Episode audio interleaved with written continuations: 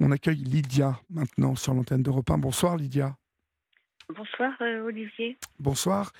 Euh, Lydia, d'où nous, vous- nous appelez-vous, s'il vous plaît? Euh, je, je vous appelle de Paris. De Paris. Et quel âge avez-vous?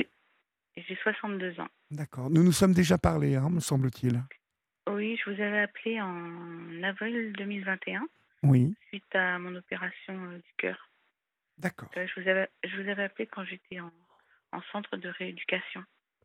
Oui, je me, ra- Cette je, je- opération. je me rappelle de vous. Je me rappelle. D'accord.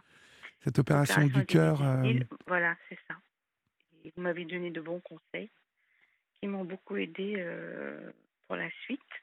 mais Et là, écoutez, ce tant soir, mieux. euh, Tant mieux. je vous appelle parce que cette même année, j'ai perdu ma maman au mois d'octobre d'un cancer.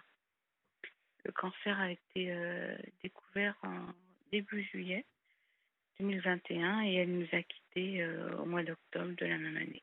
Que- quel âge avait-elle? 83 ans. D'accord. Bon, je suppose que c'est encore un peu dur, là, non?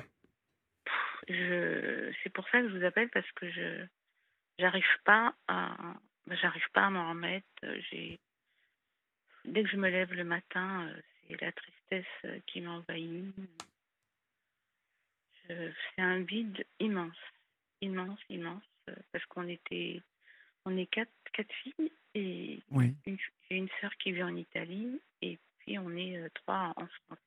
Et on était très proche d'elle. Enfin, moi, j'étais très proche d'elle aussi. J'allais la voir euh, souvent parce qu'elle habitait dans le 93. Donc, Oui. comme moi, je suis à la retraite. Donc, qu'elle avait un problème de DMLA. Donc, je passais beaucoup de temps avec elle. Euh, je la faisais découvrir des petits salons de thé sur Paris. Mhm. Et tout me manque. Des appels euh, plusieurs fois par jour, ben, il n'y en a plus. Oui. Il n'y a plus rien. Est-ce que, je- est-ce que vous vous êtes rapprochés, euh, vos sœurs et vous, depuis le décès de votre maman? Est-ce que vous sentez euh, un rapprochement? Est-ce que vous sentez un besoin d'échanger un peu plus toutes les trois? Toutes les quatre, pardon, même un s'il peu y en a une en Italie c'est un peu compliqué. Mais C'est ma soeur d'Italie. C'est vrai que quand euh, on a des échanges téléphoniques, on n'en parle pas trop. Alors je sais pas si c'est par pas par pudeur, mais peut-être parce qu'on veut pas euh, euh, faire de la peine ou parler de choses tristes. J'ai ma soeur qui habite, une autre soeur qui habite en banlieue. On en parle un peu plus, un peu plus souvent. Mais euh, c'est vrai que pour moi, c'est compliqué aussi d'en parler parce que dès que j'en parle, ça y est, je sens que la tristesse arrive. Donc, c'est- compliqué. C'est ce, ce vide-là, je me dis, c'est c'est affolant. La seule chose qui me console, si je peux dire, c'est que comme euh, sur la fin, elle avait été transférée au départ, elle était à, à Curie et comme euh, on ne pouvait rien faire pour elle, pas de chimio, rien, parce que le cancer a été foudroyant. Donc, on- elle avait été transférée dans une maison de fin de vie sur Paris. Donc, euh, bah, donc, on- allait la voir là-bas. Et le jour où elle est partie, bah, bah, on va dire que je suis arrivée au moment où, où elle s'en allait. Donc, euh, j'ai pu lui dire euh, ce que je voulais lui dire avant qu'elle s'en aille. Oui, c'est euh, malheureusement euh, bon, le, le départ d'un d'un- être cher comme une mère, un père, euh, c'est c'est toujours euh, quelque chose de très compliqué à vivre. Euh, il n'y a- il n'y a pas, vous savez, de, de recette miracle, hein, Lydia. Oui. Il y a, euh, bien évidemment, je le dis à chaque fois, le temps qui, euh, malgré tout, euh, fait son œuvre. Euh, après, tout est dans vos mains. Euh, tout est en vous. Euh, cette tristesse que vous ressentez, hein, ce manque, bon, il est, il est réel. Et j'ai envie de vous dire qu'il faut accepter de, de vivre avec, parce qu'il Ouais. est, il est légitime. hein, il est, mais généralement, euh, cette période euh, d'après, hein, euh, qu'on appelle le deuil, même si je n'aime pas trop ce, ce- mot, enfin, ça n'est pas l'oubli, mais le, temps doit faire son œuvre, c'est-à-dire qu'en même temps que vous, acceptez petit à petit ce départ, cette absence, il y a une sorte de, de mouvement qui se, qui se fait à l'intérieur de vous et, et malheureusement, bah, pour certains, c'est plus lent que pour d'autres. Hein. Tout dépend de la relation que vous aviez avec votre mère et visiblement elle était très très fournie, très intense hein, cette relation. Euh, maintenant, voilà, il, va il va sûrement vous falloir euh, essayer de, conscientiser un peu ce qu'a été la vie de votre mère. Euh, quand je dis conscientiser, c'est c'est aussi vous dire qu'elle a eu la chance d'avoir une belle vie, hein, une grande vie en tout cas. Alors je ne sais pas si sa vie était belle, euh, mais en tout cas elle a vécu quand même jusqu'à 83 ans, même si aujourd'hui on peut vivre beaucoup plus vieux. Euh, vous avez profité de votre maman longtemps. Oui, c'est ce que des personnes me disent. Mais oui, c'est une grande chance, vous savez. Oui, mais des fois, quand les personnes vous disent ça, c'est pas. Enfin, quand on me dit oui, euh, tu as eu de la chance, euh, tu as profité d'elle, euh, mais c'est jamais assez, je pense, pour tout le monde. je sais bien que les parents sont pas, les parents sont pas éternels, hein, ça je le sais très bien. Mais nous ne sommes pas éternels. Mais je sais, bien sûr. tout personne, simplement. Personne, tout à fait. Ouais. Mais c'est compliqué, quoi. C'est oui, c'est compliqué, c'est très compliqué. Mais vous savez, moi, je, n'ai pas de recette miracle. Euh, je sais que qu'à chaque fois que, quelqu'un m'appelle euh, sur cette antenne pour euh, évoquer ce manque, cette tristesse, je, lui répète inlassablement les mêmes choses. Le, temps, le temps fait, fait son œuvre et, et, je sais que un matin vous vous réveillerez et,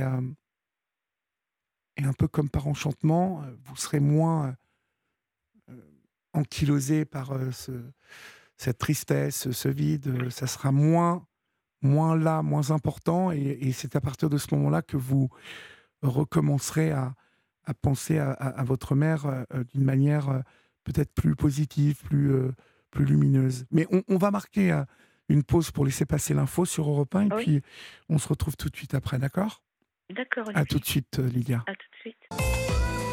Il est minuit passé de 4 minutes. Euh, vous êtes euh, sur Europe 1.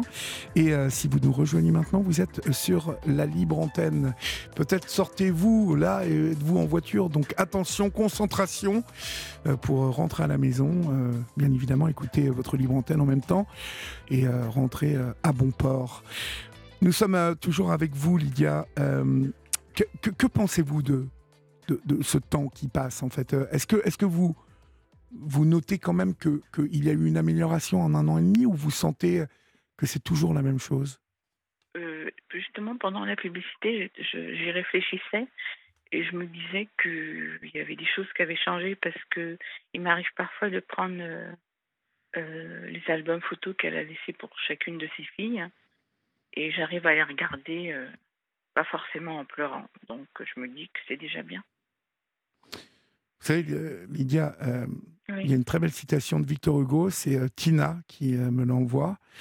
Euh, tu n'es plus là où tu étais, mais tu, es, partout, là où je suis. Là où je suis, exactement. Et je trouve que c'est une très belle citation, parce que finalement, si l'on croit que l'on est un peu, on a un peu de Dieu en chacun de nous, que l'on a un peu de, de l'autre, de celui qu'on aime, et que lorsqu'il disparaît, eh bien il ne disparaît pas tout à fait entièrement, et que nous continuons à être quelque part nous, euh, un peu, un peu de, cette personne que l'on a aimée.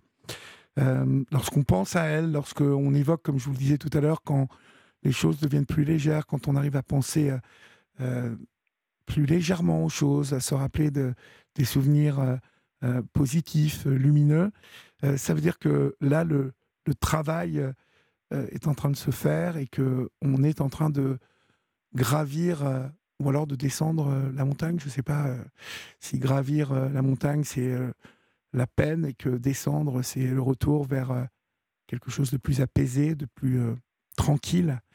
Mais en tout cas, une chose est sûre, c'est que on ne remplace pas une mère, on ne remplace pas un père, et que le, départ de d'être cher comme ça, c'est quelque chose d'extrêmement compliqué à, à assimiler, même si nous vivons euh, tous avec cette idée que nous nous dirigeons tous vers la même destination, hein.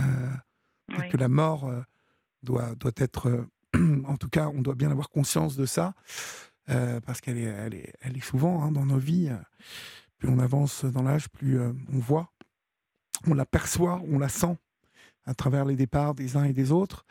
Je crois qu'il faut apprendre, apprendre à, accepter, à assimiler ça. Et c'est très compliqué. Mais cela fait partie aussi de la quête que l'on peut avoir vis-à-vis de la foi aussi, vis-à-vis de la spiritualité. Je pense que c'est aussi une maturité euh, que l'on acquiert au fur et à mesure, euh, une maturité d'humain, euh, même si on n'accepte jamais hein, le départ, on n'accepte pas la mort. C'est c'est inacceptable la mort. Faire en sorte que ce soit plus, plus, doux. Je ne sais pas si c'est le mot aussi, c'est ça en fin de compte, oui. En tout cas, plus acceptable. Oui, mais c'est vrai que c'était compliqué parce que déjà quand vous accompagnez une personne euh, en maison de fin de vie, déjà, donc euh, à la base, vous savez ce qui va se passer. Euh, quand vous allez rendre visite à cette personne, bon, bah, les jours passent et chaque fois que vous allez la voir, vous vous dites en arrivant dans cet endroit, est-ce qu'aujourd'hui je vais rentrer dans la chambre et qu'elle sera toujours vivante ou est-ce que ce sera la fin Donc c'est compliqué et je me souviens que quand elle est partie, euh, ma sœur qui m'a rejoint parce qu'on allait la voir tous les jours, bon, on, nous a donné une heure après son décès pour euh, ranger la chambre, prendre ses affaires. Donc vous avez votre maman qui a rangé sur le lit et vous êtes là en train de vous dire bon alors euh, bah, tu vas prendre ces deux sacs, moi je vais prendre cela. Et c'était un peu quand j'y repense, parfois je me dis c'était surréaliste. On a eu une heure pour une heure avec votre maman qui a rangé sur le lit qui est décédée. Et vous êtes là et c'est on était en fin de compte on était comme des robots. C'était un peu il y a quelque chose d'inhumain dans tout ça.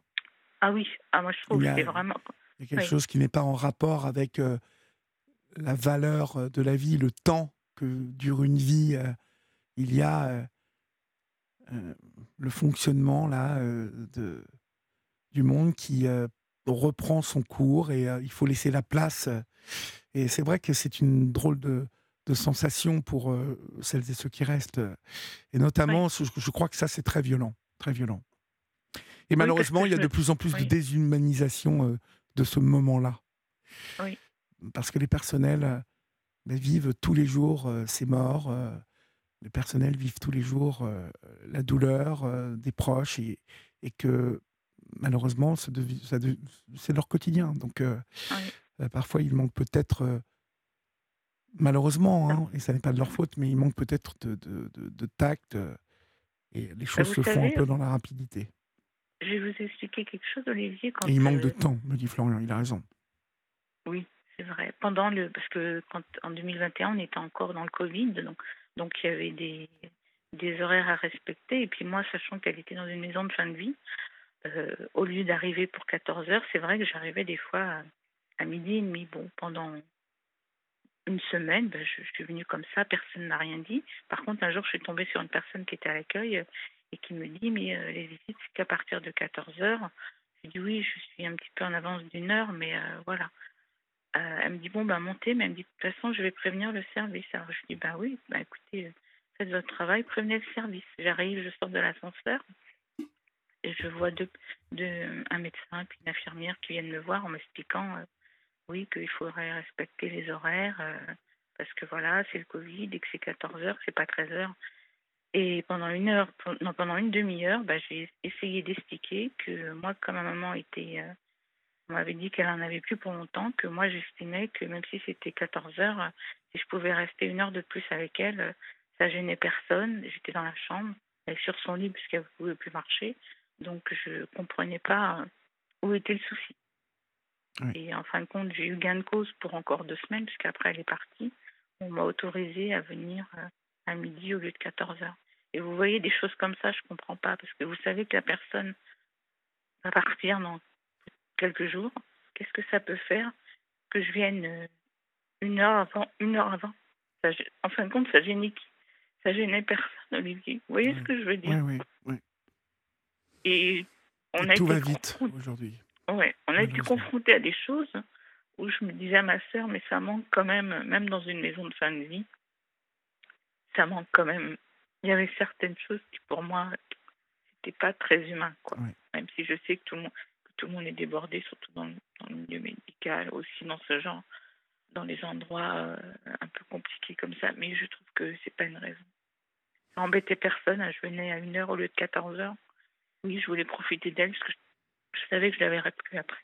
Donc, euh, et après, j'ai eu l'autorisation, j'ai pu venir euh, à partir de midi au lieu de deux heures. Donc, des fois, vous voyez, je ne devrais peut-être pas repenser à tout ça, mais ça m'arrive d'y repenser. Et je me dis que tout ça, c'était quand même bien compliqué. Oui, mais il vous faut euh, vraiment faire un effort pour éviter de penser à ces moments-là. Hein? Oui, d'accord. Vraiment. Oui. Je vous le demande parce que vous, vous pouvez le faire. Et euh, oui. ces moments-là, il faut que vous les mettiez derrière vous et loin maintenant. Euh, parce que ce qui compte, c'est cette citation hein, de Victor Hugo. Oui, elle est notée sur un, sur un carnet à moi dans mon sac à main. Bon, vous voyez J'aime beaucoup cette phrase, ouais. Hein? Mm.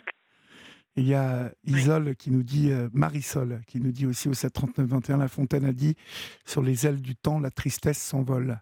Euh, ça pourrait euh, venir à la suite de, de cette citation de Victor Hugo. En tout cas, je vous souhaite plein de courage et puis vous savez où me trouver si vous avez un, un coup de mou. Oui. hein. D'accord? Et je voulais juste vous dire avant de terminer que elle écoutait votre émission tous les soirs.